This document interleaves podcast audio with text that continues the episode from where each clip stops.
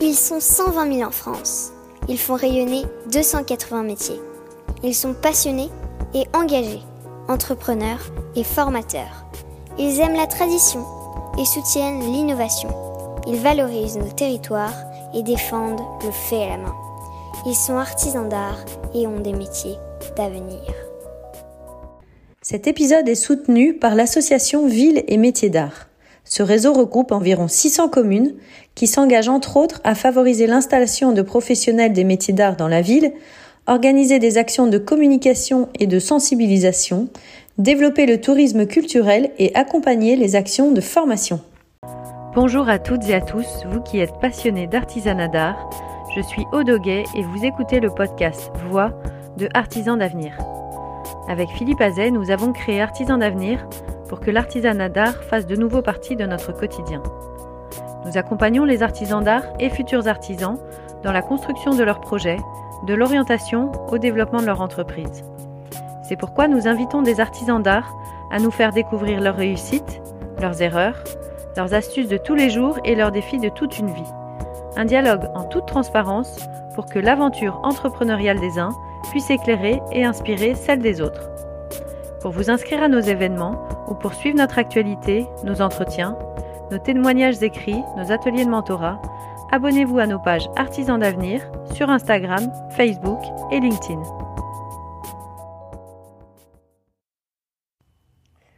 Aujourd'hui, nous avons le plaisir d'accueillir Eve Georges, qui a créé l'atelier Georges en 2016 avec son conjoint Laurent. Leur atelier est le fruit d'une collaboration heureuse entre le design et le savoir-faire pointu dans le soufflage de verre. Issus de parcours différents, leur savoir-faire à chacun se mêle et s'enrichissent pour donner vie à chaque projet de leur atelier. L'atelier Georges travaille pour les décorateurs d'intérieur, les galeries d'art et développe également sa propre clientèle. Ils imaginent et fabriquent des luminaires, des carreaux de verre et des projets sur mesure.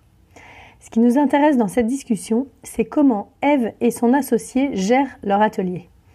Leur activité très spécifique de souffleur de verre repose essentiellement sur la vente de pièces de leur propre collection, les projets sur mesure représentant une part plus marginale de leur chiffre d'affaires. Guilhem Valérie Rado, cofondateur de la gestion d'atelier Fabéo, intervient également dans cette discussion pour nous aider à comprendre pourquoi c'est important de tracer les flux dans un atelier artisanal, quelle que soit sa taille, et comment optimiser cette gestion.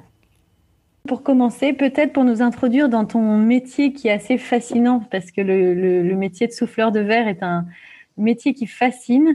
Est-ce que tu peux nous introduire un peu euh, et nous expliquer quelles sont les spécificités de ton métier, ce que vous fabriquez, à qui vous vous adressez et à quoi ressemble le quotidien d'Atelier Georges? Ouais, vaste question. On va essayer de faire bref. Euh, alors, les spécificités de notre métier, donc on est souffleur de verre à la canne, euh, parce qu'il y a, je pense, il y a pas mal de métiers dans la transformation du verre. Euh, donc nous, c'est précisément souffleur de verre à la canne. Ça veut dire qu'on travaille le verre en fusion, qui est dans un four de fusion. on va le chercher dans ce four alors qu'il est à plus de 1000 degrés et on le met en forme avec entre autres notre souffle, mais aussi des outils, des moules, etc. Donc ça, c'est notre métier. Euh, donc, comme tu disais en introduction, on, auto-édite, je pense qu'on peut dire comme ça, euh, nos propres créations, qui sont principalement du luminaire, euh, mais aussi ouais, quelques objets de décoration et un peu d'art de la table. Et euh, à qui on s'adresse? Eh ben, on s'adresse à un marché B2B majoritaire. Euh, je diviserai ça en deux sections. Euh, D'un côté, euh, avec des revendeurs et d'autre côté, via la prescription. Euh, architectes, décorateurs notamment. Et puis, un petit peu de projets en B2C. et de... Oui, voilà.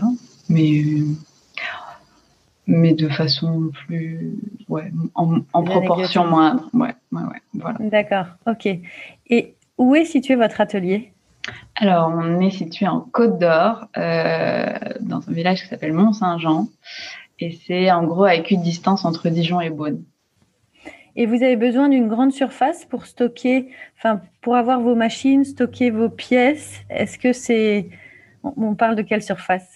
Euh, alors, grande surface, tout est relatif, euh, je pense, mais oui, par exemple, quand on s'est posé la question de s'installer quelque part, euh, tout de suite, on a exclu Paris et la région parisienne pour des raisons de coût du mètre carré, tout simplement.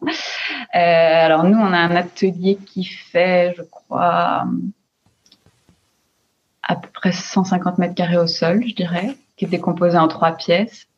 on a l'atelier à chaud, euh, donc là où il y a le four de fusion et on souffle, etc. On a l'atelier à froid, euh, quand on travaille le verre qui est froid. Parce qu'en fait, le soufflage n'est pas juste l'étape, enfin, la seule étape de mise en forme. Une fois qu'en fait, euh, la pièce est soufflée, il y a encore beaucoup, beaucoup de travail de finition, mais qui se fait à température ambiante. Et, un dernier atelier, enfin un dernier espace dans lequel il y a le stockage se passe les finitions, euh, tout ce qui est la partie luminaire, euh, les tons, tout ça, ça c'est là aussi. voilà, et ponctuellement, ou alors pas du tout en ce moment et tout, mais accueil sur rendez-vous aussi. D'accord, d'accord. Si je te dis, je suis une galerie avec qui vous travaillez, j'ai un architecte qui me demande cinq luminaires de votre collection. Ouais. À partir du moment où je t'appelle, Qu'est-ce qui se passe concrètement alors, toi, tu es, toi, es ma galeriste. Ouais. Alors, tu m'appelles pas en général, tu m'envoies un mail, car j'ai les mains prises et vraiment, moi, je ne m'appelais pas. Enfin, c'est pas la peine. Ou laissez-moi un message, mais envoyez-moi un mail. D'ailleurs, les gens qui m'écrivent des messages directs sur Instagram pensant que ça va aller plus vite, je leur réponds, envoyez-moi un mail. D'accord. Euh, parce qu'en fait, il y a des moments où je gère euh, mes réponses et des moments où je fais autre chose. Euh, notamment souffler du fer. voilà. Donc c'est mieux par mail. Donc euh, oui, déjà elle m'envoie un mail et en général elle m'envoie un bon de commande. Euh, donc c'est un luminaire qu'elle a dans sa galerie, donc on va dire qu'il n'y a pas de sur-mesure ni rien. comment ça se passe? Alors ça dépend qui tu es, où tu en es dans, dans notre relation commerciale, mais on va dire qu'on se connaît et qu'on travaille ensemble. Voilà. Euh, dans ces cas-là, tu me verses un acompte euh, de 50% à la commande. À partir de là, je t'envoie une confirmation de commande. D'accord. Cette confirmation de commande, elle est ensuite euh, imprimée et elle est descendue à l'atelier. Elle est aimantée sur le tableau à l'atelier pour que tout le monde soit au courant. Alors tout le monde, c'est moi plus Laurent, mais on ne sait jamais. Il peut y avoir d'autres gens, donc on ne sait jamais. En tout cas, nous deux, on est au courant. Euh, et en fait, sur ce bon de commande, il y a d'ores et déjà euh, les délais de livraison qui sont prévus en fonction du planning général. La commande, elle entre dans le Google Agenda avec ses délais de livraison. Donc il y a le terme et puis il y a voilà. Et, euh, et on fait déjà un estimatif de quand est-ce qu'on va la souffler. C'est pas forcément figé dans le marbre, euh, mais sur une période de plusieurs jours ou d'une semaine, on sait qu'on va la souffler à peu près entre temps et temps.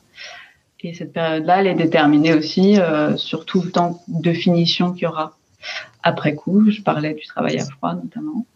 Et voilà. Donc en fait, quand, quand euh, je t'appelle, non pas quand je t'appelle, mais quand je t'envoie un email, ouais.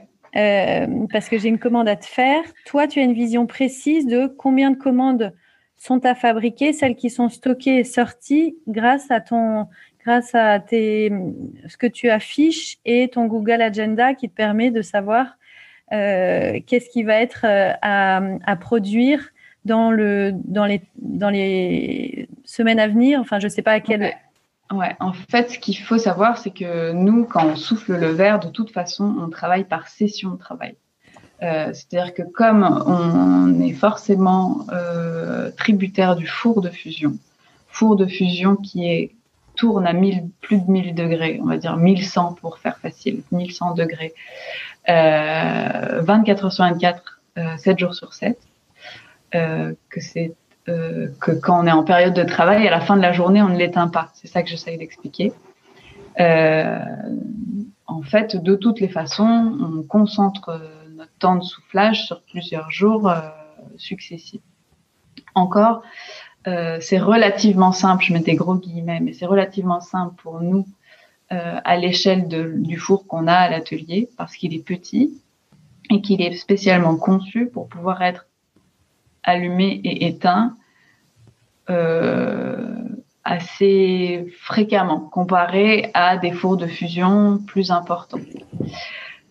Néanmoins, euh, il faut euh, quatre jours pour la montée en température et ensuite il faut à nouveau une semaine pour la redescente en température. Donc en gros, on ne l'allume pas pour faire un truc et puis on retourne se coucher, etc. Hmm. Donc de toutes les façons, ça, ça conditionne le rythme de l'atelier. Bien sûr.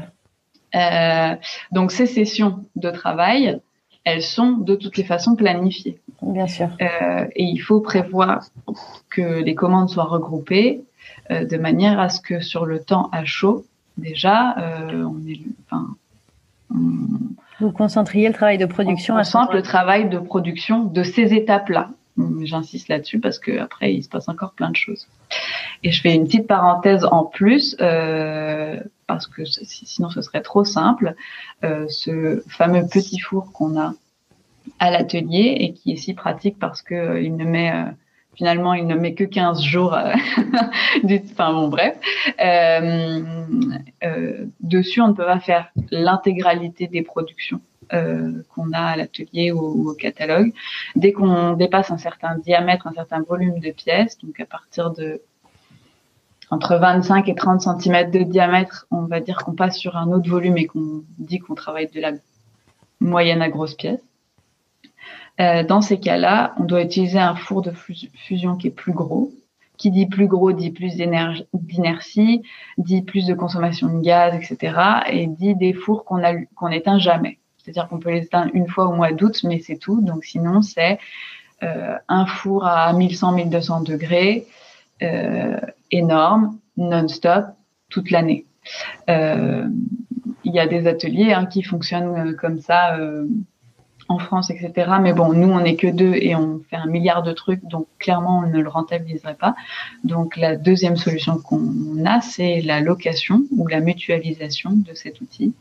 Et donc, pour des hum, pièces importantes, euh, en, termes de taille, euh, on sort de notre atelier et on va les produire ailleurs. Donc ça c'est pareil, de toutes les façons, ça se planifie, ça s'anticipe pour prévoir un créneau sur le four mutualisé qu'on utilise à plein de souffleurs en fait. C'est à côté de Lyon. Euh, ça aussi, ça doit être prévu à l'avance. Bien sûr. De toute façon, on est des, on est des fous de la planification. Voilà. D'accord. Et, et tu as également une vision. Donc en fait, ça, ça te permet quand même d'avoir un, une sorte de, de, de, de, fenêtre où toi, tu peux répondre euh, à la galerie en, te, en disant, euh, suivant ce qui est prévu dans ton, dans ton agenda, euh, je, je, serai capable de te livrer de entre tel, enfin, de tel délai à tel délai. Ouais, ouais. En général, on a une marge de 15 jours en, tu vois, si les délais, enfin, je sais pas, les délais en moyenne, c'est, si c'est des toutes petites choses et que ça s'insère dans une session très proche, ça peut être, on peut dire, de 4 à 6 semaines. D'accord. Euh, sinon, c'est 6 à 8, mais en général, la, la D'accord. le temps de qu'on s'accorde en marge sur, la, sur le moment du bon, du, du bon de commande, la confirmation de commande, il est de 15 jours à peu près. D'accord. Et est-ce que tu as une vision, vous avez une vision précise aussi de votre stock de matières premières euh, alors, je ne parle pas forcément du verre, mais euh, des, des, des, des, autres matériaux dont vous avez besoin pour euh, finir un luminaire. Euh, la stratégie, elle est très simple. On ouvre les tiroirs et les placards, enfin, c'est assez bien organisé. Et dès lors qu'on répond à une commande et on voit que le stock baisse, en fait, on recommande. D'accord.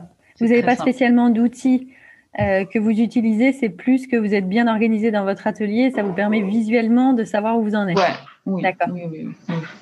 D'accord. et puis je pense après trop d'outils tue l'outil aussi. je pense. D'accord.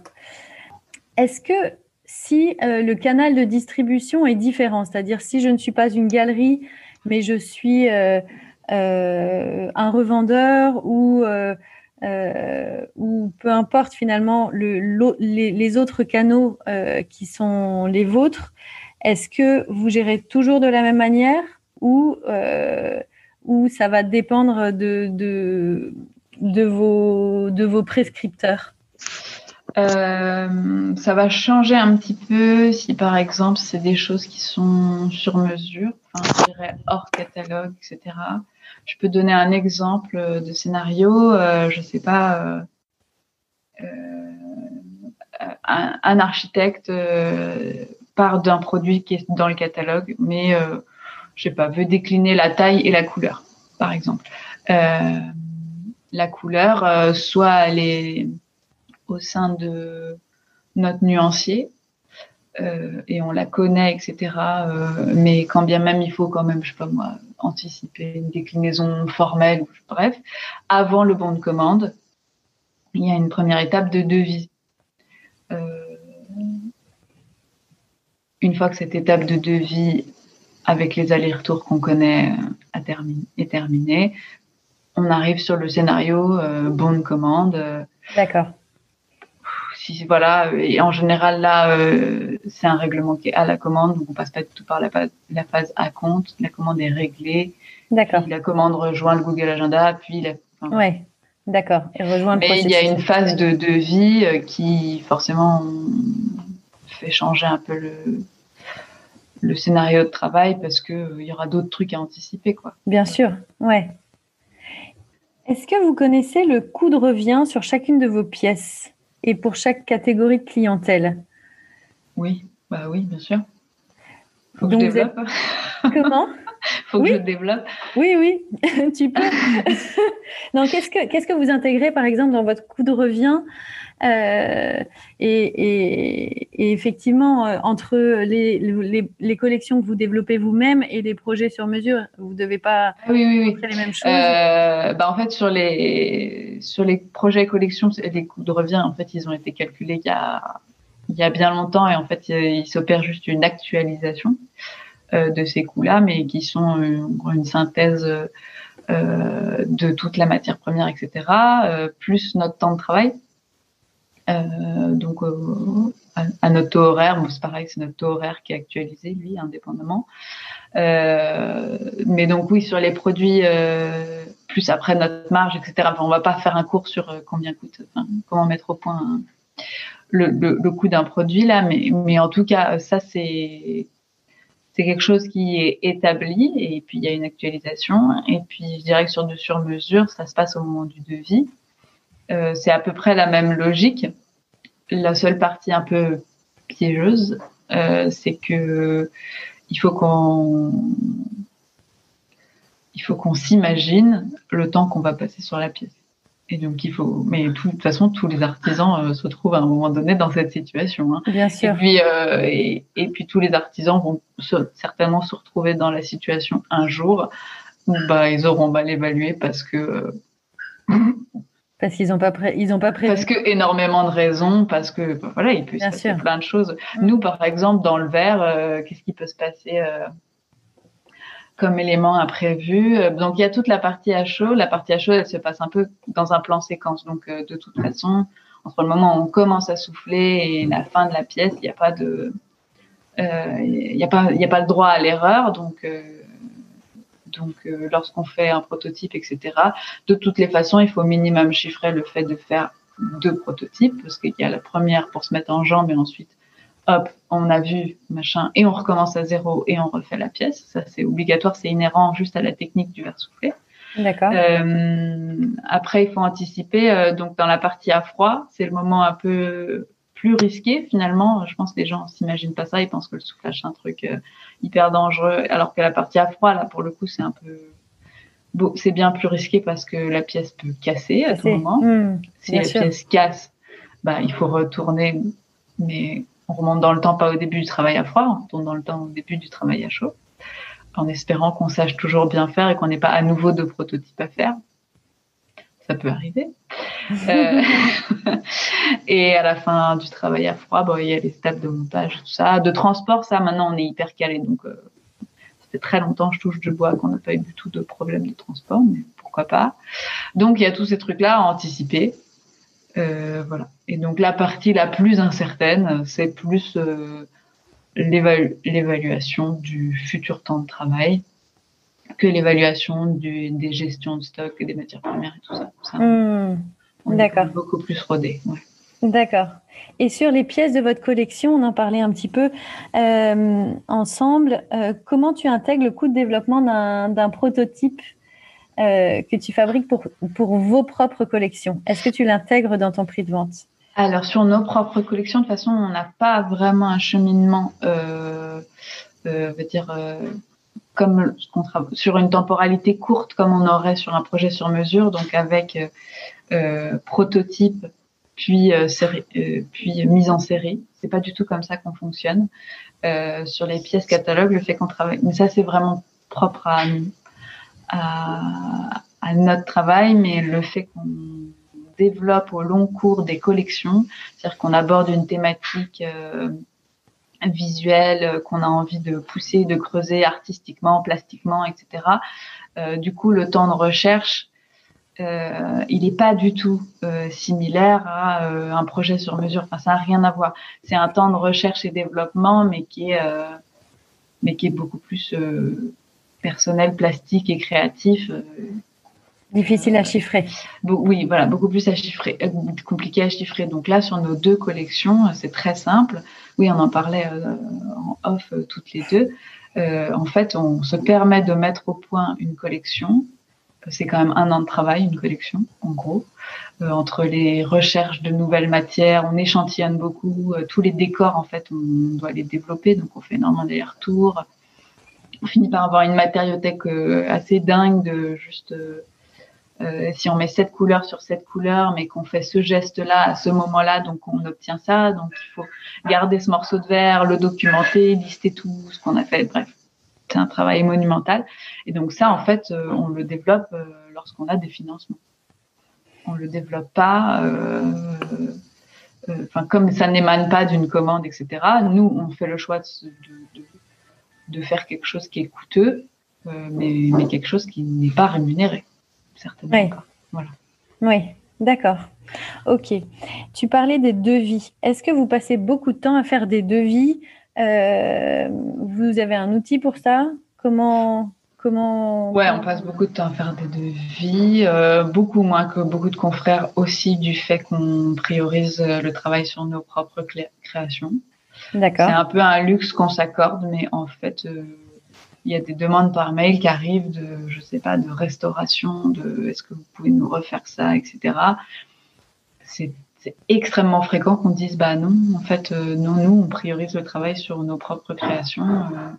c'est peut-être aussi pour ça qu'on a du mal, enfin qu'on qu'on s'identifie difficilement en tant qu'artisan, parce qu'en fait, c'est vraiment une part très anecdotique de notre travail. Enfin, les projets qu'on fait sur mesure, vraiment, on les choisit. Donc, euh, il faut qu'on y trouve un intérêt aussi. C'est-à-dire, même si techniquement le projet nous plaît ou si on a une super relation avec le client, enfin voilà. Mais en tout cas, vraiment, c'est pas du tout euh, nous notre euh, modèle économique, en tout cas, la commande, en tout cas. Donc, donc on fait moins de devis que je pense les ateliers qui ne font que répondre à la commande. Et quand bien même je trouve qu'on en fait déjà pas mal. Euh, Est-ce qu'on a un outil pour ça? Euh, ben, En fait, notre, nous, on a un logiciel global de facturation duquel on, on extrait les bons de commande, les factures, euh, tout ça. Donc, les devis se passent là-dessus. D'accord. c'est quoi comme logiciel? Logiciel gratuit, ça s'appelle... Excel? Non, non, non. Ah non, non. C'est un logiciel de facturation qui fait sa propre numérotation, etc. D'accord. D'accord. Moi, je m'occupe pas du tout de ça et qui fait des factures qui sont pas modifiables et tout ça. D'accord. Euh, je vais vous dire comment ça, s'appelle. Euh, Henri. Henri? Henri, oui. C'est celui que vous utilisez? Oui, oui, c'est ça. En fait, ça permet de passer euh, d'un devis, de le basculer, de le permuter automatiquement en commande, de permuter automatiquement en facturation. facture. On peut faire des modèles aussi. Enfin, nous, on a, on, peut permuter aussi la commande en livraison. D'accord. On oui. permet d'éditer le bon de livraison. D'accord. Ok. Et tu disais que en fait, le fait de, de faire plus de, enfin moins de commandes sur mesure et plus de création, c'était parce que c'était votre choix de modèle économique.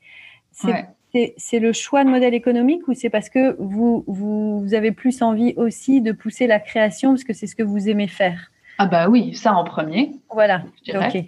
Bien sûr. Et en deuxième, je pense que oui, la, question de l'économie de ce choix, elle est importante aussi. parce que en fait, c'est pas du tout, du coup, les mêmes investissements. Euh, nous, du coup, on a un budget com qui est délirant, je pense, par rapport à un atelier euh, qui fait de la commande, qui va juste peut-être euh, travailler sur son référencement. Bien sûr. Je sais pas, Google, souffleur de verre. nous, bah, non, nous, on cherche à vendre des luminaires, donc c'est pas du tout pareil, quoi. Bien sûr. je pense qu'on se facilite pas la tâche, particulièrement en faisant ça en termes de présence sur un marché. Euh, du fait de, je sais pas, la concurrence par exemple, le marché du luminaire mondial haut de gamme, bah, s'insérer dessus, c'est plus difficile. En fait, c'est un tout autre travail, juste. Bien sûr. Après, c'est des choix, mais voilà, c'est un tout autre travail. Donc, je sais pas si c'est plus simple, moins simple, mais en tout cas, c'est autre chose. Euh, et je préfère passer du temps à faire ça euh, que passer du temps à faire des devis pour réparer un globe cassé. C'est sûr et certain. Donc en fait, effectivement, ton, votre choix de modèle économique a été influencé par euh, juste ce que vous voulez faire. Oui. D'accord. complètement. Oui, Et puis moi, je, en fait, euh, je ne serais pas devenue souffleuse de verre pour travailler pour d'autres gens. Enfin, je, tu veux créer tes, oui, oui. Mais ça, c'est vraiment au, au fondement de, de, mes ambitions. C'est la première question, je pense, qu'il faut se poser hein, avant de démarrer. Tout à fait. C'est quoi j'ai envie, quoi. Voilà. Complètement. Est-ce que tu aurais un, pour synthétiser un peu cette, cette discussion, est-ce que tu aurais un conseil, quel conseil tu donnerais soit à un artisan qui débute ou à un artisan, un artisan déjà installé pour euh, le plus tôt possible euh, utiliser des bonnes pratiques. Quelles bonnes pratiques tu, tu, tu mettrais euh, spécialement en avant dans la gestion de votre atelier bah, D'abord l'organisation du temps de travail. finalement, même si c'est en fait, même si c'est très contraignant le soufflage de verre, c'est-à-dire qu'on peut pas entrer dans notre atelier et se mettre à faire un truc parce qu'on a envie. Euh, je pense que ça plus, ça peut être le cas pour euh, d'autres artisans des métiers d'art. Je ne sais pas, hein, j'en sais rien, mais j'imagine que si la matière elle est disponible, qu'on travaille, je sais pas, du bois, du métal, du textile, etc., euh, et qu'on a une envie, on peut la faire. C'est pas du tout notre cas. Euh, ça peut être très frustrant. Néanmoins, euh, le, la contrainte d'être obligé de d'organiser son temps de travail en amont et de dire en fait à ce moment-là je souffle, à ce moment-là je parachève, parachèvement c'est le travail à froid, à ce moment-là je je sais pas fais un salon, à ce moment-là je suis en déplacement etc. En fait ces plages là nous elles euh, nous finalement elles, elles nous aident en quelque sorte euh, parce que du coup c'est c'est cadré quoi. Euh, Bien pas sûr. Ouverte à OK, mais ça je le ferai euh, euh, dans la nuit de je sais pas quand. Enfin non, en fait, c'est comme ça. Ouais. C'est pas si mal en ouais. fait. Ouais, ouais. Ça évite de se retrouver dans des situations compliquées. Oui. D'accord. Après, quand il y a des clients qui sont du coup très très pressés, ça demande, enfin voilà, si euh, s'il faut euh, tout de suite, je sais pas, euh, insérer une nouvelle session entre la première et la deuxième, enfin, entre celle qui était précédente. Là, tout de suite, là, ça devient vraiment très très difficile dans notre cas, et ça peut arriver. Mais c'est un peu tout ou rien, quoi. D'accord. voilà. Donc le conseil que je donnerais, même si moi il, est obligatoire pour moi, c'est organiser par plage de temps de travail. voilà. Et nous, du coup, on n'a pas du tout cette réalité de euh, on peut passer autant de temps à l'atelier qu'on veut. Et j'estime que c'est aussi euh, une chance euh, parce que ça permet du coup de se retrouver dans la réalité aussi de bah, j'ai parfois j'ai des semaines non peut-être pas des semaines entières mais des jours consécutifs entiers où je ne suis que en travail de prospection administrative communication etc en fait, j'ai des moments dans ma vie où je ne suis que designer, tu vois. Ouais, ouais, ouais, ouais. Euh, et, je, et je pense que si, si on n'avait pas équilibré à ce moment-là tous les postes de travail, bah, Atelier Georges, j'en serais pas là aujourd'hui. Ouais, vous êtes très complémentaires tous les deux. Non, et puis c'est surtout que c'est très tentant. Enfin, moi, si je pouvais souffler du verre tous les jours, je soufflerais du verre tous les jours. Euh, mais du coup, euh, bah, je le vendrais pas, quoi. pas de clients. Non, mais c'est vrai, j'aurais pas de clients. Pas, ça suffit pas. Euh, là, le fait de toutes les façons de pas pouvoir souffler du verre tous les jours, ça m'oblige à passer du temps euh, à faire d'autres ouais, tout à fait. genre de la vente, par exemple. Donc, organisez votre temps de manière équilibrée, et même si c'est frustrant en fait, être artisan, créateur des métiers d'art, tout ça, en fait, c'est pas du tout un plein temps à l'atelier. Voilà. Merci Eve. Donc on va, on, va donner la parole à Guilhem maintenant. Donc Guilhem, je le rappelle, a créé la solution de gestion Fabeo, euh, qui est une solution de gestion imaginée pour aider les artisans d'art dans la gestion de leur atelier. Euh, donc euh, je propose, je te propose Guilhem d'élargir un petit peu le débat aux, aux, bonnes pratiques peuvent s'appliquer donc à d'autres d'autres métiers d'art, d'autres tailles d'atelier. D'accord. Guilhem, quel constat tu as fait qui t'a amené avec euh, tes associés à créer cette solution de gestion? Euh, En fait, l'idée, euh, elle est venue avec Louis, mon associé, s'intéresser donc au métier d'art pour tout un tas de raisons. je pense qu'ils sont assez porteuses parce que c'est des métiers justement tournés vers les circuits courts, vers la qualité, l'authenticité. Et on voulait du coup aider ces artisans de plein de manières. Et en fait, en les rencontrant, on s'est rendu compte qu'il existait bah, des solutions pour les aider à gagner en visibilité, des marketplaces, euh, les, les sortes de boutiques aussi, hein, des, e-shops.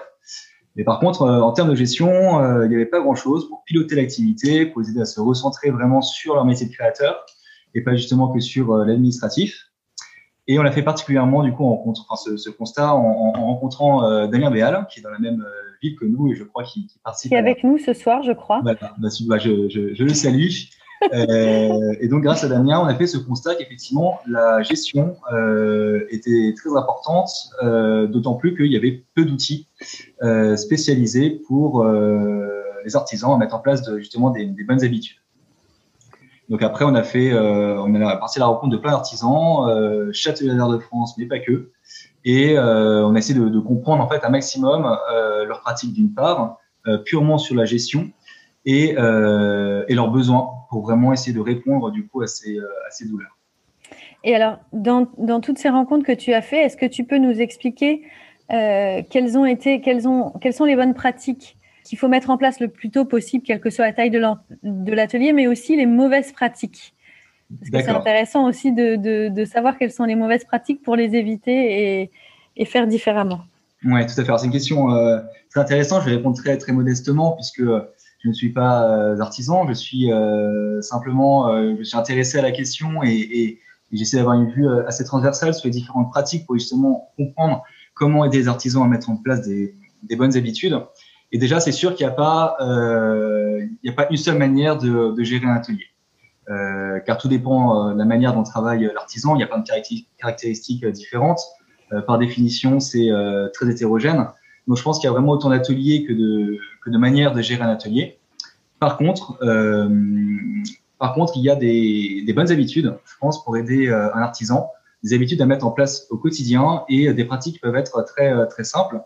Pour moi, euh, il est important d'identifier en fait la typologie d'activité euh, par rapport à la gestion des commandes. Est-ce que déjà on a un artisan qui travaille en réponse à commande Est-ce qu'on travaille en vente directe de produits finis? Ou est-ce que c'est un mix des deux, comme c'est souvent euh, le cas? C'est-à-dire que c'est un regroupement de création toujours disponible à la vente, mais aussi un catalogue de produits personnalisables sur mesure euh, voilà, commandé. Et donc, euh, si on a ces deux, types d'activités, dans, dans quelle proportion Et euh, toutes ces questions-là, en fait, elles vont un petit peu impacter euh, la manière de, de gérer. Euh, pour les artisans, notamment qui travaillent en, en, réponse à commande, je pense qu'il est vraiment hyper important de centraliser, d'organiser, de planifier la gestion des commandes. On a remarqué que les commandes sont souvent éparpillées entre plein de canaux de distribution, euh, les revendeurs, les revendeurs, les prescripteurs, votre e-shop, votre atelier boutique, les commandes sur empreinte, reçues par mail, euh, sur Instagram, euh, même les salons. Bon, les salons, c'est vrai qu'en ce moment, c'est plus trop à la mode, mais voilà. Donc, créer un process en fait de traitement commande qui soit très simple, très efficace et qui permet de savoir en fait à tout à, tout moment, euh, matin quand, quand, un artisan pour son café, dans son ordi, et, se dire voilà, ok, aujourd'hui, qu'est-ce que j'ai à fabriquer euh, ou qu'est-ce que j'ai à commencer à fabriquer euh, Est-ce que j'ai des commandes qui sont à emballer Est-ce que j'ai des commandes qui sont à remettre à mon transporteur euh, Est-ce que j'ai des clients qui doivent venir récupérer ma commande? Et donc pour cela, en fait, je pense créer euh, sur Excel ou, ou, mieux encore sur sur Trello, je retrouve vraiment l'outil Trello, euh, un workflow, donc un process très simple en trois étapes. Avec une première étape qui sont les commandes à fabriquer, euh, une deuxième étape qui sont les, les commandes à livrer, et euh, en dernière étape toutes les sorties d'atelier. Et donc systématiquement, à chaque fois qu'il y a, que vous recevez une commande, quelle que soit sa provenance, de bien la renseigner dans le tableau à l'étape à fabriquer, en renseignant bien sûr la, date de livraison et aussi la provenance, euh, e-shop, atelier boutique, revendeur Intel, etc. C'est très important parce que ça, ça va vous servir après pour faire des, stats et identifier bah, du coup vos, meilleurs canaux de, vente. Euh, et ensuite, après, créer des rappels automatiques. On peut oublier de livrer vos produits finis en, en attente de livraison, ni de commencer la fabrication de vos produits euh, si vous n'avez pas en stock. Donc voilà, mon conseil par rapport à ça, la, gestion des commandes, c'est vraiment la solution Trello, euh, qui est un outil de, de, gestion, de planification des tâches qui permet de définir du coup des rappels en plus automatiques. Et, je pense qu'il fonctionne très bien euh, pour dans ce, cadre-là. Après, si vous êtes habitué à Excel, euh, je pense qu'il y a mieux qu'Excel, hein, c'est utiliser par exemple la solution Airtable. Donc c'est un Excel amélioré en ligne qui en plus permet d'automatiser un certain nombre de tâches très très facilement, notamment du coup les rappels automatiques qui peuvent être connectés du coup à votre Google Agenda par exemple. Et donc en fait déjà là ça permet d'avoir je pense une vision prendre un peu de recul, avoir une vision un peu macro sur sur les commandes et, du coup prendre un petit peu de recul. Et donc pour les artisans qui travaillent en, en, en vente directe de, de, produits finis, euh, je pense que c'est très important d'avoir une vision assez claire sur sur les stocks de produits finis euh, notamment si vous travaillez avec des revendeurs, mais également si vous avez du coup bah, plein de, canaux de, vente différents. Et donc là aussi, euh, un petit tableau euh, sur, sur Trello, vous centralisez vos ventes, vos commandes, euh, et il faut bien identifier aussi par, euh, par quel canal en fait vous vendez le plus de produits. évidemment, toujours pour savoir lequel privilégier et, et, savoir toujours en fait en temps réel le nombre de, de, commandes, le montant de, des commandes aussi que vous avez pour chacun de vos, vos, partenaires. Euh, et donc après, je pense qu'aussi il faut être vigilant sur, euh, sur le prix de vente. Euh, et ça, ça sera une question qu'on qu abordera juste après par rapport au, au, au coût de revient. Euh, la gestion des stocks de produits finis aussi, je pense, est, très importante et de, de, de matières premières, euh, notamment si vous travaillez en petite série ou et majoritairement en vente, en, en, vente directe. Il faut vraiment que vous ayez un inventaire, je pense, précis, constant de, de vos produits finis euh, et également des matières premières euh, pour bah, justement ne jamais se retrouver un petit peu au, au, au, dépourvu. Donc pour ça, sur Airtable, encore une fois, ou sur Excel, si vous préférez utiliser, c'est très facile à faire. Et, et, je pense que créer une bonne fiche produit avec les déclinaisons euh, de produits, euh, les références de matières premières euh, qui sont nécessaires à la fabrication du produit, en renseignant bien euh, la quantité de matières premières qui est nécessaire à chaque fois, et également le prix, le prix d'achat unitaire sur, sur chacune de vos lignes de matières premières, en identifiant les fournisseurs. Et comme ça, en fait, vous pensez à actualiser régulièrement euh, le, les prix de vos fournisseurs parce qu'ils peuvent, peuvent, varier effectivement régulièrement. Et euh, dans ce tableau, vous incluez un champ euh, pour renseigner vos stocks de matières premières euh, et donc assurer un décompte de vos stocks au fur et à mesure que vous fabriquez vos produits. Donc, euh, soit vous arrivez euh, à chaque fois que vous recevez une commande à décompter du coup les, les, stocks de matières premières qui ont été nécessaires à la création du produit, donc, vous automatisez, c'est encore mieux. Sinon, bah, régulièrement, vous regardez euh, euh, vos stocks et vous, euh, vous remplissez la, la, la, case, vous mettez à jour pour, voilà, pour avoir de, de, de, surprises et de, et de ruptures. Euh, un petit peu plus haut, je parlais de la, la, gestion des prix de vente. Euh, effectivement, je pense que c'est quelque chose de très, très important. Peut-être que cette période de confinement peut être aussi intéressant pour, pour réviser les prix et, et, et, passer un petit peu de temps dessus. Surtout que bah, la distribution aujourd'hui, on sait qu'elle est multicanale. Euh, il y a plein de canaux de vente qui sont différents. Euh, vous avez certainement plusieurs prix de vente en plus, euh, des prix publics, des prix professionnels, des prix sur votre e-shop qui peuvent être différents du prix de votre atelier, chez vos revendeurs, etc. Donc, je pense que vous demandez régulièrement si on gagne assez sur, sur, sur nos produits, euh, ou si ce serait pas possible justement de faire de plus grosses commandes de matières premières en début d'année pour faire des, des économies d'échelle hein, et baisser ainsi les, prix de vente ou euh, s'il serait pas possible d'utiliser moins de matières premières qui est très coûteuse et la remplacer par une autre moins coûteuse qui pourrait permettre de faire baisser euh, le prix de vente, de mieux marger dessus. Et, euh, donc en fait de calculer précisément vos, coûts de revient euh, pour chacun en fait de, vos produits. Et donc là, en fait, les fiches produits que vous avez créées, vous avez renseigné vos matières premières, vous avez listé vos fournisseurs, etc. Et ben là, elle devient vraiment très utile puisque euh, vous pouvez en fait à chaque, fois très précisément savoir euh, l'ensemble de, euh, vos coûts. Donc s'il le faut, vous reprenez vos factures euh, de vos fournisseurs et vous calculez votre coût de revient, donc vraiment la somme de vos charges directes de vos charges indirectes, le coût de vos matières premières, de vos charges d'électricité, d'eau, mais aussi bah, le loyer éventuel que vous pouvez payer pour votre atelier, qu'il ne faut donc pas oublier de répercuter, les commissions éventuelles, votre temps de travail, etc. Euh, et donc, pas oublier qu'évidemment, plus les charges sont importantes, plus difficile de marger et donc d'être rentable. Euh, et je pense aussi qu'il est intéressant de, réfléchir à d'autres sujets que peut-être on pense pas tous les jours, comme comme les chutes, les chutes de bois, les chutes de cuir, euh, tout ce que vous ne pouvez pas utiliser dans, vos matières premières et que vous êtes obligé de, jeter. Euh, Est-ce qu'il serait pas possible de les transformer, de les recycler, d'en faire des produits? Euh, Essayer d'estimer la quantité de premières, déjà euh, utilisée par rapport à celle que vous êtes obligé de jeter. Euh, alors il y a forcément des pertes dans la fabrication, mais néanmoins essayer de chiffrer euh, la perte euh, de, de, de, votre matière première que, que, que vous jetez finalement euh, peut peut-être amener à trouver des solutions ou des méthodes pour économiser votre, votre consommation. Donc voilà, ça je pense c'est des pistes de réflexion qui, qui peuvent être, je pense, intéressantes. Euh, alors j'essaie d'aller rapidement, hein, je, je, je Non mais c'est très intéressant, continue. Euh, sur, la partie euh, sur la facturation, euh, donc là aussi on a beaucoup échangé avec les artisans d'art, hein, toujours chez Atelier de France et, et, et, pas que. Euh, donc là, avec Louis, on s'est vraiment rendu compte que c'était un vrai sujet au quotidien. Euh, on sait que beaucoup d'artisans euh, travaillent encore sur, euh, sur Word, sur Excel, euh, pour générer leur devis, leur facture. Et, et, en soi, pourquoi pas, hein, vous pouvez toujours continuer à le faire, car aujourd'hui, on n'a pas encore l'obligation de, de, de s'équiper d'un logiciel de facturation qui soit certifié. Peut-être que ça le deviendra un jour, mais pour l'instant, a priori, c'est encore possible. Euh, cependant, euh, je pense que un logiciel de facturation, ça a plein, ça a plein d'avantages et, tout à l'heure, Eve euh, l'expliquait très bien. Euh, donc, au-delà de la facilité de générer vos, vos documents, c'est le premier avantage, c'est vraiment purement commercial. Euh, lorsque vous hésitez un devis, vous pouvez le suivre dans le temps et le traiter un petit peu comme un lead finalement dans le, dans le jargon commercial. C'est-à-dire que vous pouvez organiser des relances très facilement sur vos devis en attente et ainsi optimiser la transformation de vos devis et factures. Euh, alors que s'ils sont laissés sur votre euh, sur votre Word sur votre bureau, bah, au final, euh, vous les oubliez un peu, vous les laissez de côté.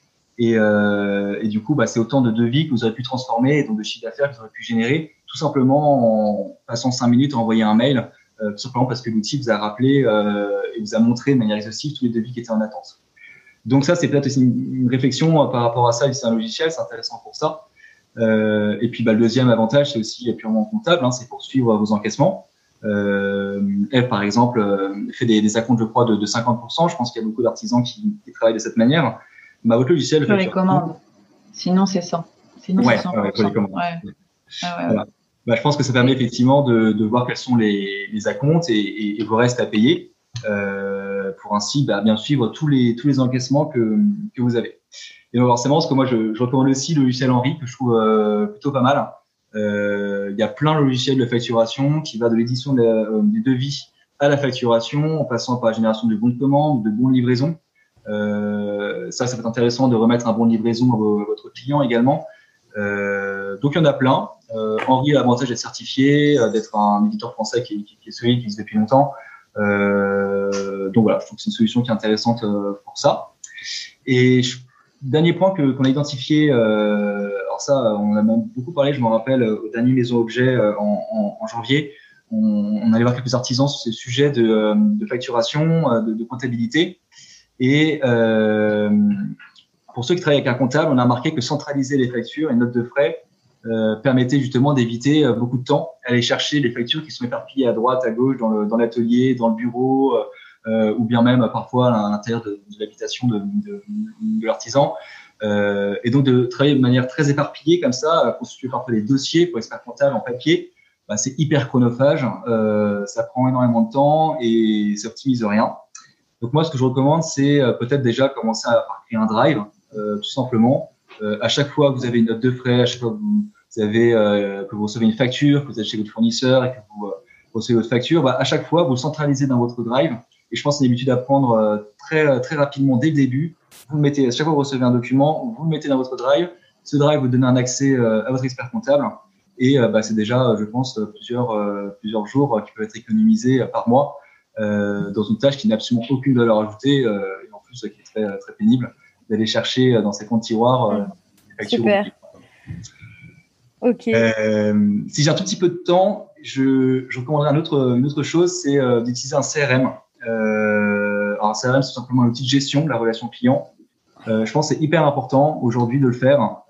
moi, je recommande HubSpot euh, HubSpot qui, euh, qui, fait partie un petit peu de, de ce qu'il y a de mieux en, en, en la matière. Vous n'avez pas besoin de toutes les fonctionnalités de HubSpot, mais, mais déjà pour organiser vos relances, euh, faire des campagnes d'emailing, euh, pour gérer vos promotions, je pense que c'est hyper important et notamment pour identifier vos profils de clients euh, et faire ce qu'on appelle peut-être des, des, des bailleurs personas, c'est-à-dire des profils cibles, euh, vos clients qui sont finalement le profil avec l'âge, le sexe, situation géographique, le niveau social, etc.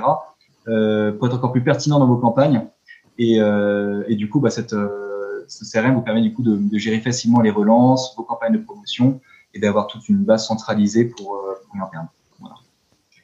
Donc très, euh, je vais très très vite sur pas mal de sujets. Euh... Non, mais ça permet, ça permet au moins de, de voir un petit peu euh, les problématiques que tu as observées et euh, comment, comment progresser sur chacune d'elles quand, quand elles sont pertinentes parce qu'elles ne le sont pas forcément pour tous les artisans, euh, ou plus ou moins en tout cas. Euh, donc, euh, donc non, merci beaucoup Guilhem.